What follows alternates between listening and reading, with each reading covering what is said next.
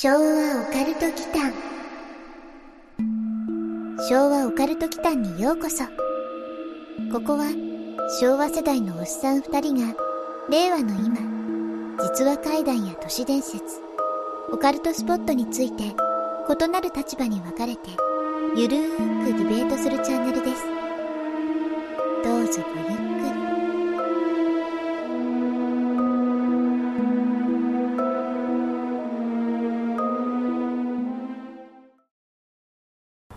我々は宇宙人である 昭和だな。昭和でしょ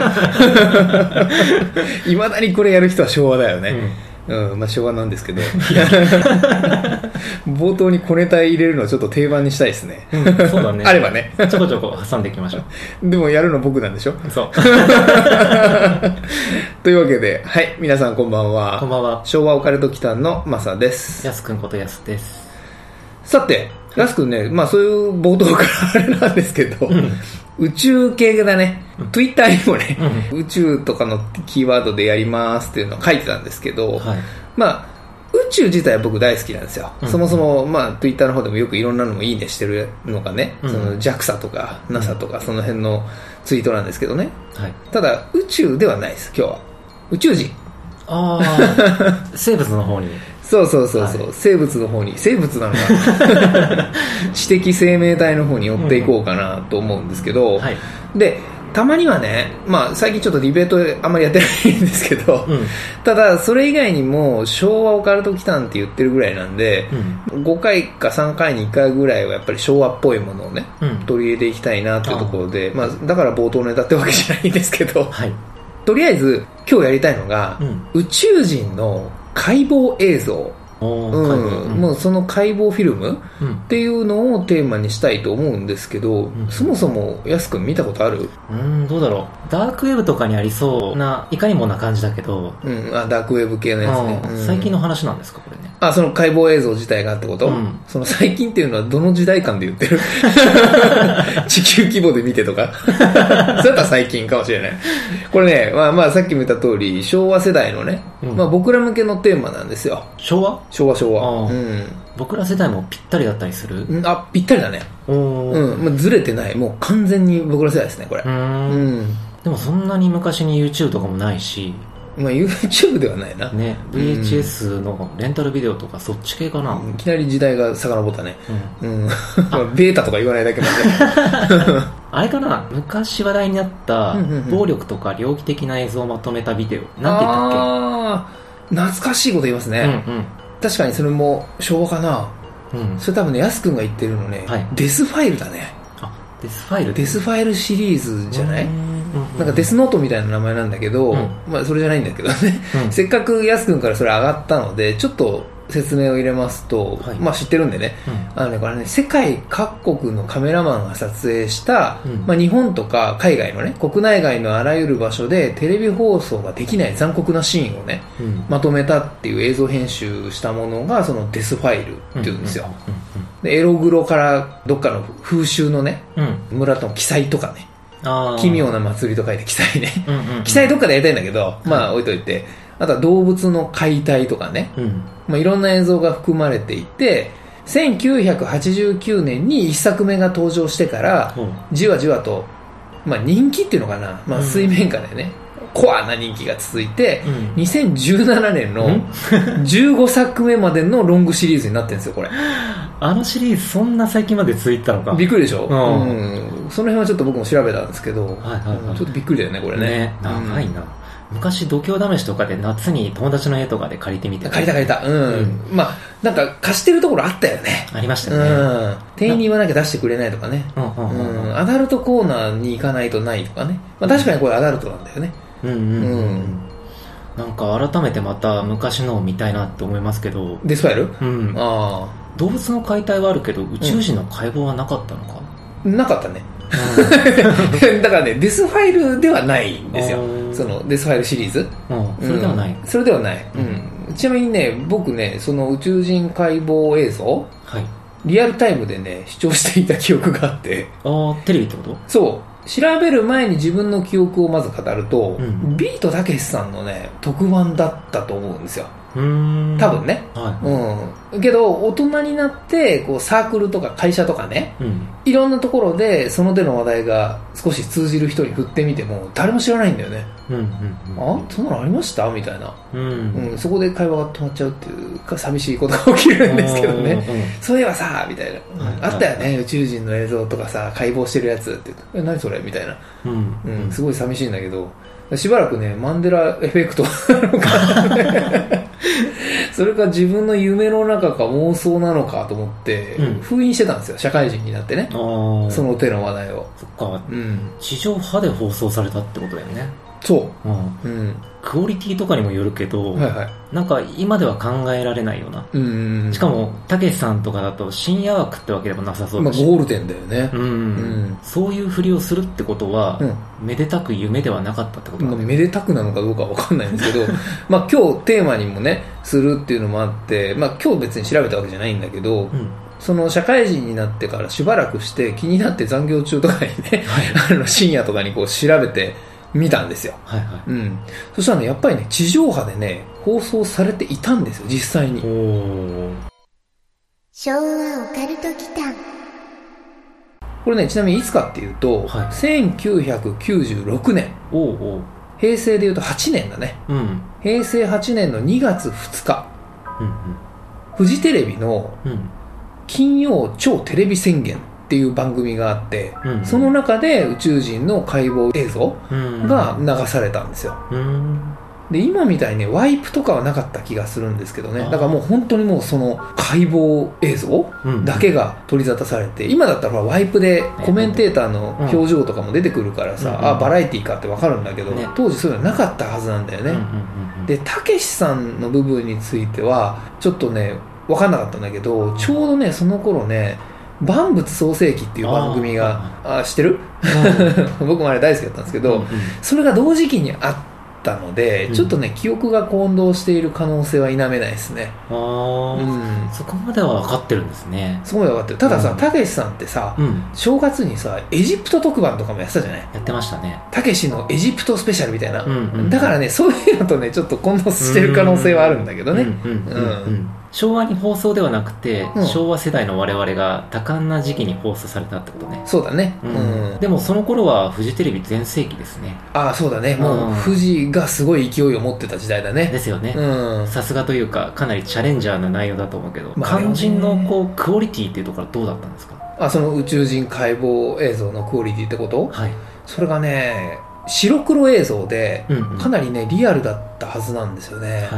まあ、今見たらどうかわかんないよ。うんただ当時の子供の僕が見て、割とリアルな感じはあったんですよ。だからハイクオリティだったはずなんだけど、ただ、アナログ放送じゃない。いうんデジタルじゃなかったから、まだ。うんうん時代的に。だからそこまで解像度とか高かったかなっていうのはちょっとああるんだよね。記憶がもう補填しちゃってる可能性もあるんだけど、はい。ひとまずそのフジテレビがね、ーうん。放送するまでのプロセスっていうのがあって、はい。それをちょっと簡単に話しますと、うん。まあ、前提となる宇宙人系の世界的に有名な大事件、うん。それがまあきっかけになってるんですよ。うんうん。で、この番組をね、聞いていただいている皆様にはもうこれ改めるまでもないので、まあ、サクッと展開するんですけど、いわゆるね、ロズウェルうんうんうん。UFO 事件はい。ですね。はいロズウェルね、名称ぐらいは耳にした覚えがあるけど、うんうんうんうん。どんな内容でしたっけ？あ、ロズウェルね。じゃあちょっとおさらいしましょうか。はい、うん。でも実は僕らの番組ね、UFO を扱うの初なんだよね。まあ、確かに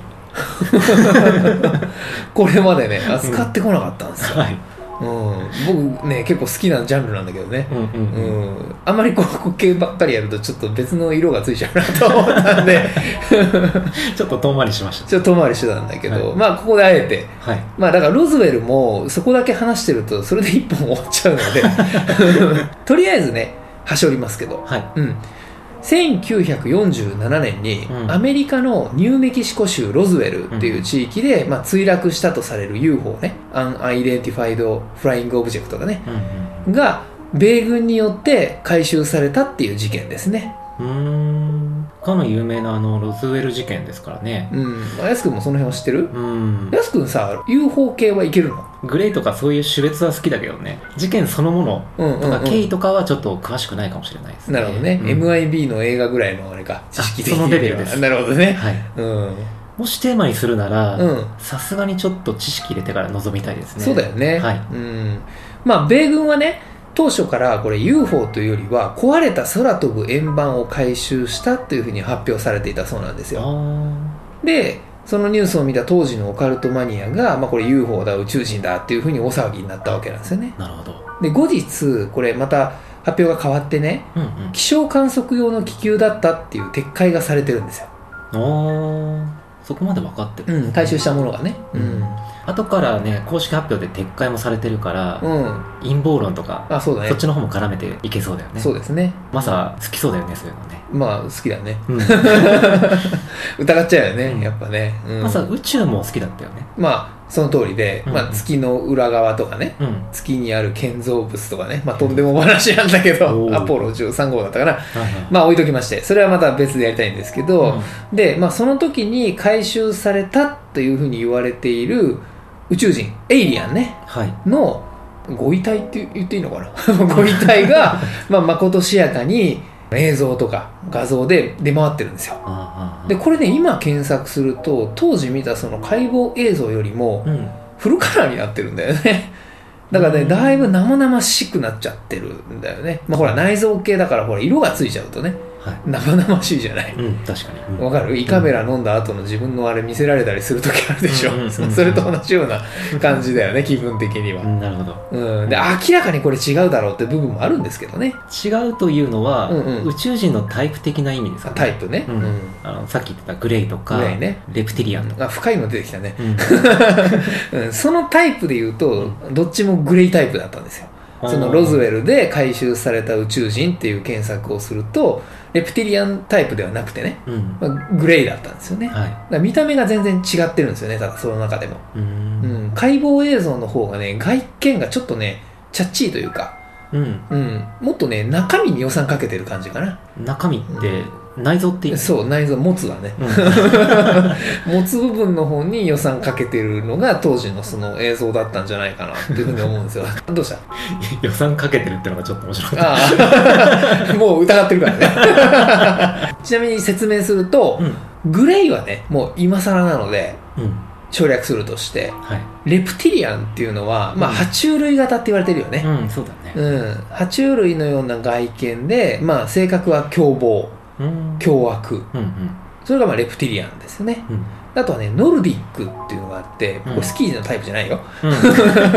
東京オリンピックとかじゃないよ、うん。これがねほぼ人間に近い感じ、う。ん、でスカンジナビア半島の白人に近いっていうふうに言われているんですねそのノルディックっていうのが、なるほど。で最近ねよく言われてるのがねブラックアイキッズまあそのまま直訳すると黒い目の子供っていう意味なんだけど、うん。まあ、これがね世界各国の大都市に突如として出現する人間の姿をした、まあ、謎の生命体とうん言われてます。今はね、まあ、大分類すると、まあ、こんな感じですね。ブラックアイキッズってうん目の白目の部分も黒い全部黒いやつだよね多分そういうことだろうねだからうんブラックアイなんじゃない、ううんあれって宇宙人というよりなんか幽霊とかうんうんうん。心霊的な表現で使われることの方が多い気がする。あ言われてみると確かにそうですね。割と最近の特に日本のホラーものだよね、そうですね。うん、海外のは割と赤い目がこう光ったりとかさ、はい。焦点が分かるタイプの方が多いじゃない、うん。その焦点の動きに合わせてこう恐怖を煽ってくるような演出が多いからね、はい。うん、日本のは黒目だよね割と。そうですね。うん分かる分かる分かるというわけで、まあ、そんな中でも最もポピュラーかつ知名度も高いグレイ、うん。はいうん、グレイタイプですね。はいはいまあ、ロズウェル UFO 事件の証拠映像として当時世界中で放送されたのがそのグレイタイプの解剖だったというふうにされてるんですよね。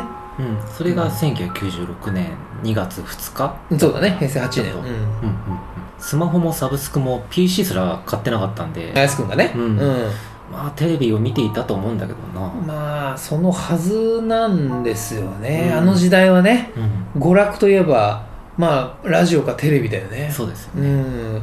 で僕がね思っているよりもねオカルト系っっていうジャンルに対してうん。当時ねそんなに人気がなかったのかうん。はたまた裏番組うんだったかもしくは1999年が近かったからみんなそっちの方に 意識がいってたかあノストラ的なね。あはうん。まあ僕自身はその頃すでにネットをフル活用してたんですけど、いうんうん。インターネットではなかったけどね、はい。うん、世間はねまだテレビ一色だったはずなんですよね、うんうんうん。うん、世界一斉同時配信みたいなうんうん。センセーショナルな事件ではなかったよね。そんなことはなかったね、さすがにそれだったら自分も見てるか聞いたりしてるはずなんですよ、そうね、いう感じではないね、うん。まああれだよね。僕らの時代では全然ないんだけど万博の時のさはい。21世紀少年とかでも描かれてたんだけどさアポロのねうん。月の着陸時は全世界同時中継だったんでしょ？確か。だかうんうんうん。らそういうのはなかった。うん。うん。うん、なんか月に着陸するより宇宙人解剖する方が世界的にはニュースのような気はするんだけどね、はい。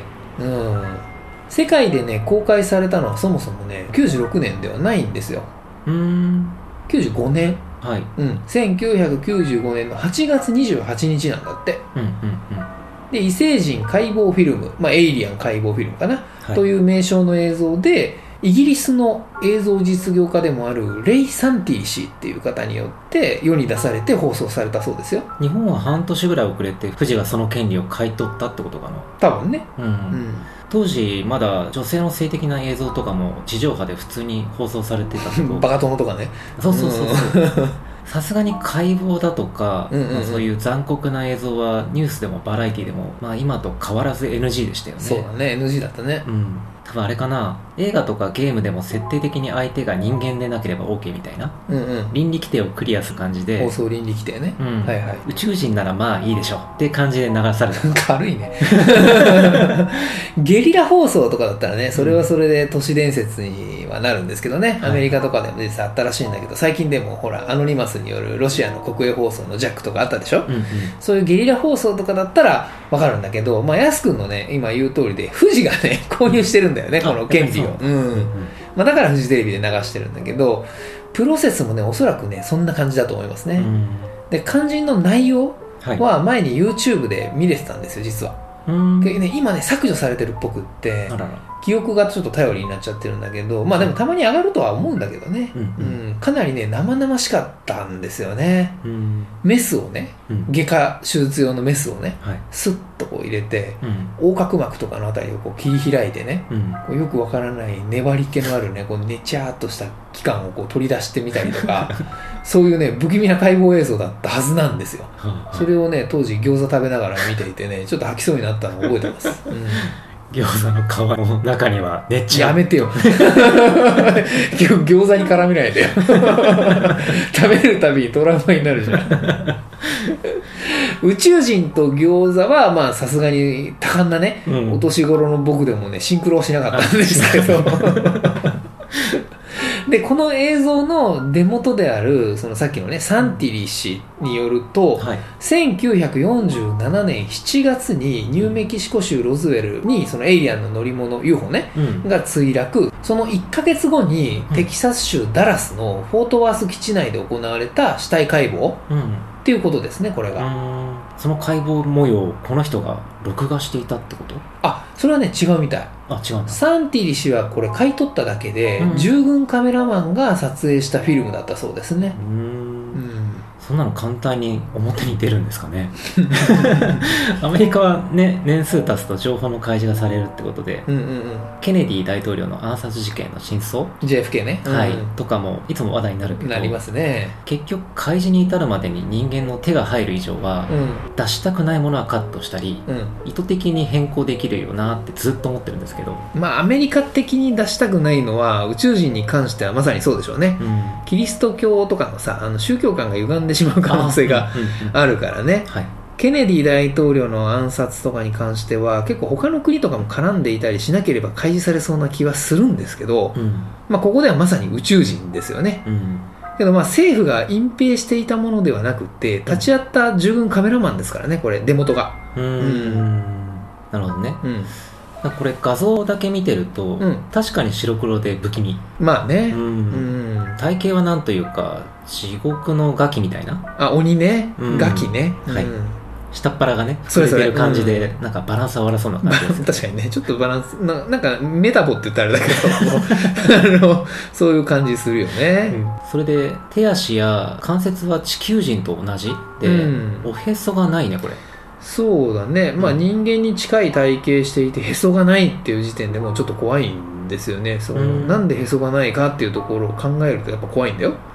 あそうなの、うん。だっておへそは哺乳類である証明だからね、あうん、あ胎盤からつながってくるわけでしょ。どうやって生まれたのって話になっちゃうから、うんうん。アメリカではさへそがない人類っていうのはアダムだけのはずなんですよ。一応ね 便宜上。おおうん。まあヤス君のその指摘で言うと人類がね、うん。このまま何百万年も進化するとグレイの型になっていくんじゃないの？とは昔言われてたんですよ。うんうんうん。脳みそが大きくなっていって頭でっかちになって目が大きくなっていって、みたいなね、うん。で体がまあアンバランスにどんどん小さくなっていくっていうふうには言われてたんですけど、うんうん確かに。うん、でも行き着く先がメタボは嫌だね。う んだからもう自分の足で歩く必要がなくなるから、まあ、太っていくとかね退化していくだろうとは言われてんだけどね、うん。メタボには行き着かないとは思うんだけどまあでも確かにねこの解剖映像を見てるとそれっぽい体型にはなってるんだよね。はい。で一応ね結論から言いますとはい、これね2006年の4月にうん。イギリスの彫刻家でテレビとか映画の特殊美術を担当していたっていうジョン・ハンフリーさんっていう方がねうん。いまして、まあ、宇宙人解剖映像に出てくる宇宙人を作ったのは我であると。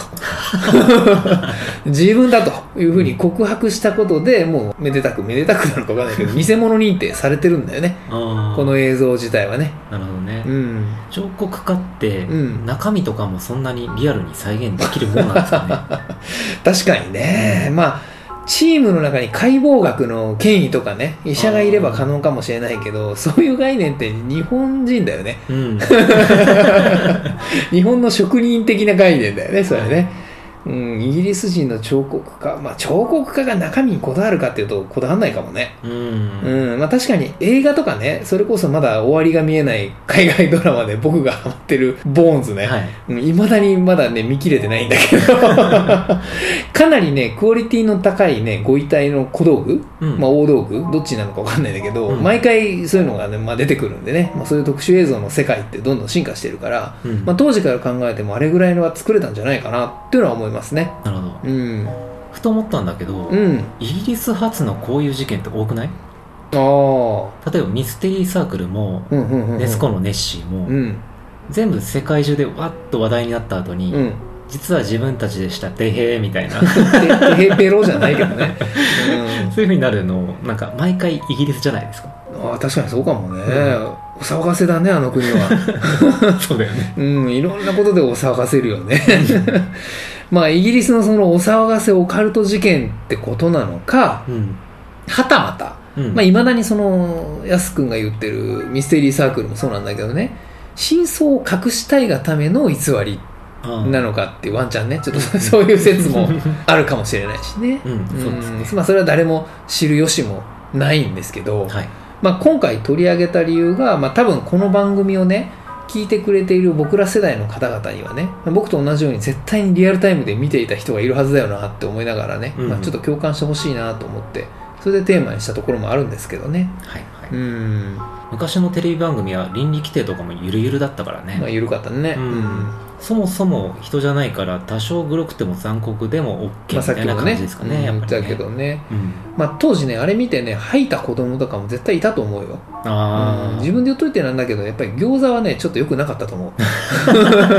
そのまま食ってたからよかったけど、うんうん餃子をパカッと開けたりしたら良くなかったと思うね、うん、肉汁がこう出てきたりしたらちょっと良くなかったかかもしれないね。ちょっねとね重なっちゃったかもしれないですね、うん。でねそういえばね今回このテーマをやるにあたってはい、下調べをねしている時にすんごくタイミングよくねう宇宙人関係のね衝撃的なニュースがね飛び込んできたんですよ。ん、またあれ？NASA の予算確保のための地球外あえて知的と言わない生命体の可能性みたいな。あえて知的と言わない生命体ってまたすごい言い草だよね。まあ確かにそうだよね、うん。うん。知的って言っちゃうと問題があるからね、はい。うん、もっと衝撃的。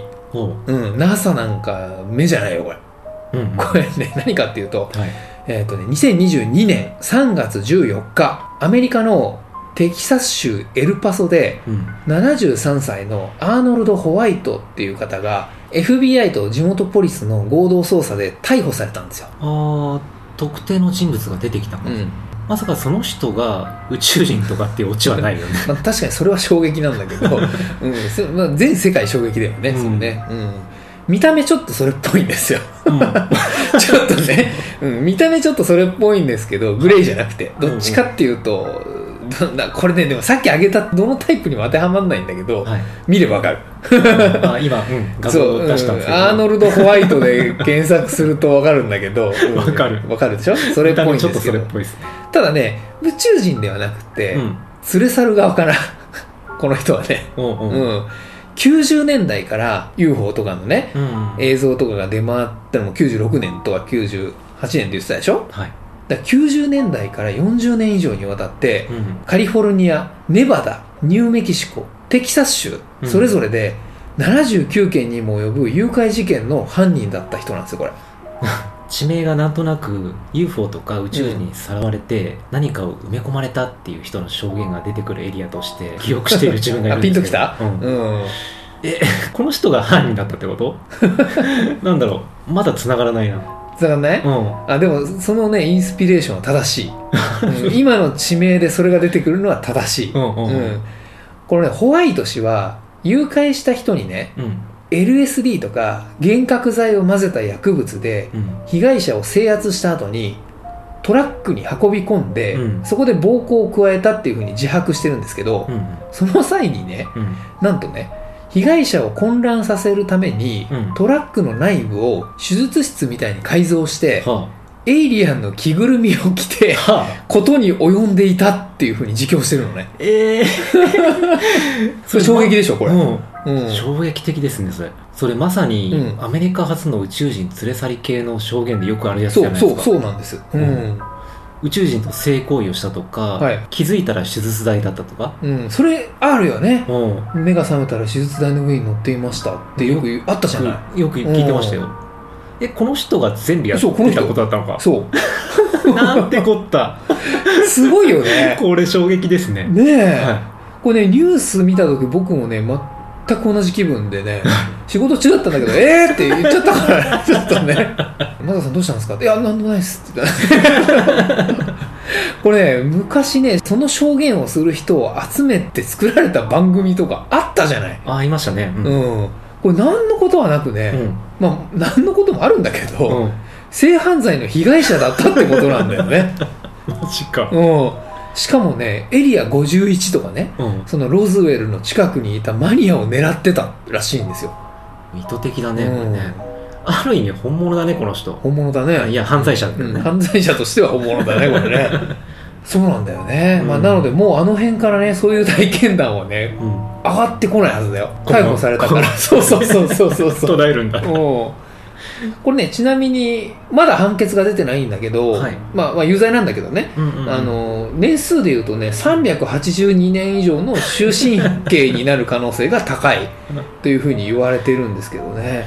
これさ埋め込まれたって言ってる人たちはさじゃあどういう錯覚を起こしてんだろうね。まあ幻覚剤飲まされてるから、うんうん。まあ何かの幻覚を見てたんだろうけどね。そうだね。埋め何を埋め込まれたと思い込んだのかな わかんないけどね、うん。これあんまり見たくなかったニュースだよね、まあ、一番見たくなかったのは僕らよりもはい。その被害者の方だよね、そうだね。うん、エリア51の付近にいたら突然ね、うん。意識を失って気づいたら手術台にいましたって言ってる人たくさんいたようね、ん大体大体なんなら MMR でもなんか出てた気がするよ、うんうん。漫画の中で、はい。それを証言をしているあの金髪の美女が出てた気がするんだけど、うんうん。性犯罪に遭ってただけだよその人うんうわー。かわいそうだよ。それが実はこのおっさんだったっていうね。うん。徹底してない？だってこれ。これ着ぐるみ着て臨んだってことなんだけどさ。うん。いやだからそこだけ出してたんでしょ、多分。あんまり下ネタ走りたくないから。言えないけど。そこだけジジッパーがついてるでしょ？多分ね。多分そういうことだと思いますよ、うん。マジか。いやーひどいね。うん。うん。こんなことがオチだったとはね、うんまあ、もしくはそのすごい懐かしい話をする。け ど西子君みたいなさ着ぐるみだったかもしれないよね。下はタイツみたいなね。グレータイプだったかもしれないから それならねあの一応灰色のちょっとスーツみたいなの着とけば大丈夫じゃない、うん。大丈夫だね。それでいけるね。そう別にふなっしーみたいな着ぐるみじゃないからね、うんうんエイリアンのって。そうだね。いやーこれはびっくりしましたわ。はい衝撃です。うん。逆に言うとこの人が逮捕されてから以降で、うん。この辺で、まあ、そういう体験談が上がってきたらえ？って思うかもしれない、違うか。それ模倣犯か まあもうねそういう被害に遭う人がいなければいいですね。そうですね。うんっていう感じで、今日は宇宙系の、はい。はい、シャレコアを取り上げてみましたんでお願いいたします。はい。はい。昭和オカルト祈間。シャレコは幽霊宇宙人？ちょっと古い話を思い出したから書いてみます。高層帯の打ち上げで21時頃まで大騒ぎした後、OB の車でお墓に肝試しに行くことになりました。私は断固拒否したんですが、女っ気がないと面白くないだろうという一言でお墓へ行くことに。結局、2台の車で男の人6人と女2人という大人数になりました。コンビニで飲み物や花火などを買い出しして車で30分ほど移動。着いたのは山の中腹にある墓地でした。人数が多いこともあり、周りに明かりもなく、雨が上がったばかりの濡れた墓地という状況なのに、そんなに怖くないなと思っていたんですが、車のエンジンを切って、ワイワイ話しながら奥へと分け入り、ふと全員の会話が同時に途切れた瞬間、うなじの毛をチクチクと刺激されるような嫌な感じに襲われました。全員の動きが止まったので、みんな同じ感覚だったと思います。そのまま誰も何も話すこともなく、10秒ほど経った頃、何が気になったというわけでもなく、全員がほぼ同時に同じ方向を見ました。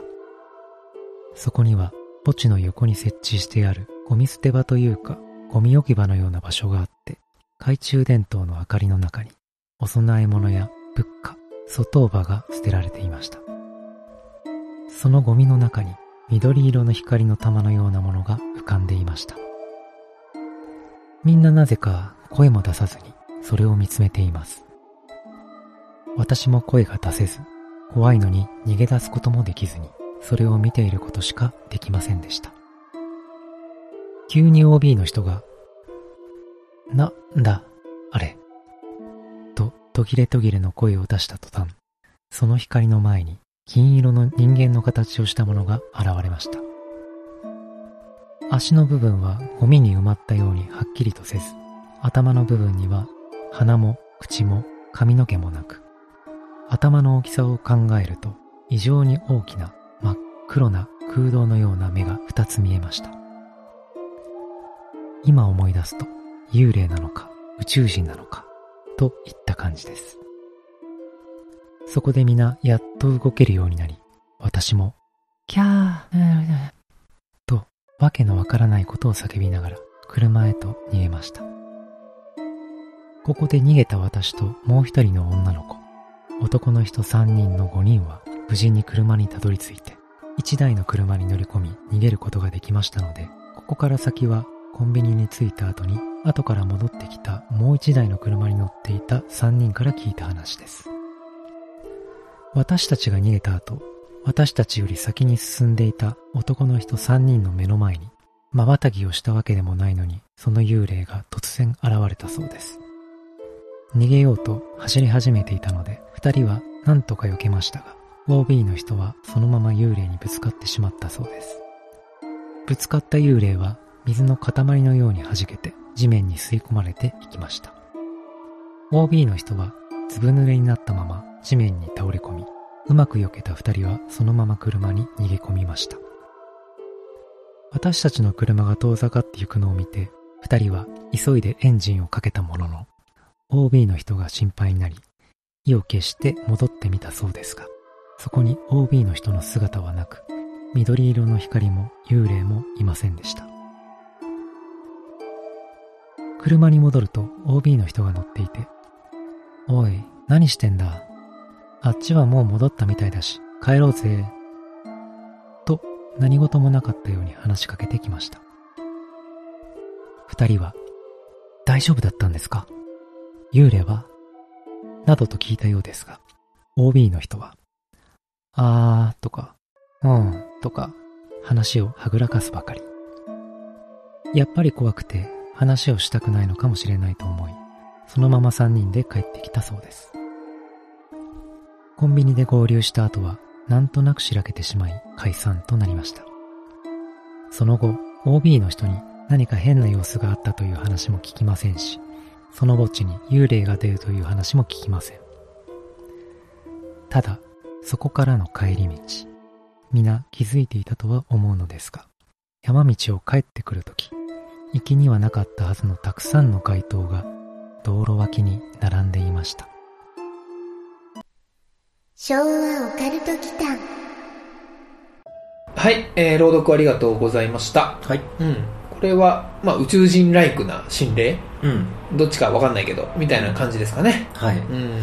現れたものは、うん緑色の光の玉が浮かんでいて、うんその光の前にうん銀色の人間の形をした何かが現れたと。っていうふうに書いてるよね。はいこれ、さっきのアーノルド・ホワイトさんじゃないの？日本か。日本だから違うか。うんうんうん描写がね、これ割としっかりある話なんですけど、まあ、足の部分は埋まっていたようにはっきりせず、鼻も口も髪の毛もなく、うん。目の代わりに真っ黒な空洞が2つって言ってるんで、うん。まあ、今日のテーマ的にはこれブラックアイキッズの親戚みたいな感じですかね。親戚か。うん。これ宇宙人だとして、うん山にある墓地に何の用だったんでしょうね。まあ、まあ、墓地関係ないもんね。うんまあ、なんか遺体を回収したかったのかな。でも日本だと仮装するからね。そうだよねア。メリカならわかるよ。土葬だからさ。はいはいうん。あ、でも、富士山とかでよく謎の発光体が見つかることもあるし、はいはいはい。うん。あながち山には出ないとも言い切れないのかな。まあ、大体山に出るからね。うん。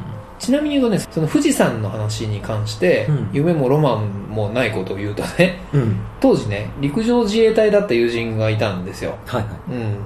でね、彼から聞いた話ではね、富士山付近で見つかる謎の発光体とかうん UFO って言われてるのは、はい。大体自衛隊のね、火力演習とかね、そっち系の光である可能性が高いと。いう話だそうですよ。なるほど。うんまあでも、この話はね、富士山とは書いてないですからねう。んうん。うんそうだね。マサはこういう経験ある？すごい振り方してきたね。うん。山のお墓に肝試しに行って緑色の発光体の横にブラックアイキッズの幽霊がうん。出てきて、その人にぶつかるんでしょ？そう。そういう体験はないね。ないか。うん、まあ、それはないよね。まあでも有名な、当時ね、はい。まあ僕らのいたエリアでいうと埼玉ねうん。埼玉の某心霊トンネルで、うん。あのね、本当にね、お経が聞こえてきて逃げ出したことみたいなのはあるよ。それってもしかしてさ、うん。稲川さんの階段でもよく話題になるあのトンネル。あ、そう、あのトンネル。あ山の奥にあるあのトンネル。はいうん。F トンネルかな？はい。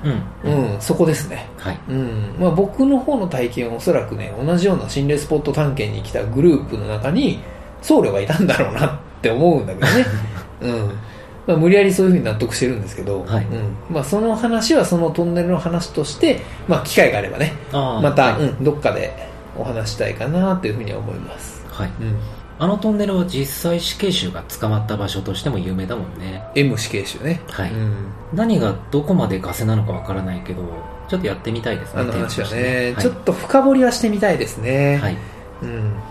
この話はオチにまた不気味さを残していますよね。山道を帰るとき、まあ、行きにはなかったはずのたくさんの街灯が道路脇に並んでいたっていうくだりだよね。はい。うん。その街灯はそのままの意味なのか、うんうん。それともランタン的なものを持った幽霊とか、宇宙人が並んでたっていうことを暗に示してるのかわからないですね。うーん、まあ宇宙人が並んでたらそれはそれでちょっと面白い話になるんだけどね どこに連れてっていただけるのかなっていうのはあるけど、うん幽霊だったらばねまあ怖いけれど光源を持ってる時点でなんかちょっとねうん。普通に科学的に考えちゃうよね、うん。まあオカルト番組でそういう思考をやっちゃいけないんだけどね。まあねどうなんだろう。街灯は道路脇に並んでいた、うん、そういう状況があんまり思い浮かばないんだよね、うん。え映像化もされないじゃないそういうのって、そうですうん、ねそれこそやすくんが言ったようにランタン持ってる方がまだいいかな、うんうん。ランタンじゃないな。提灯。ああちょうちんうん、それだったらもう百鬼夜行的な あれはさ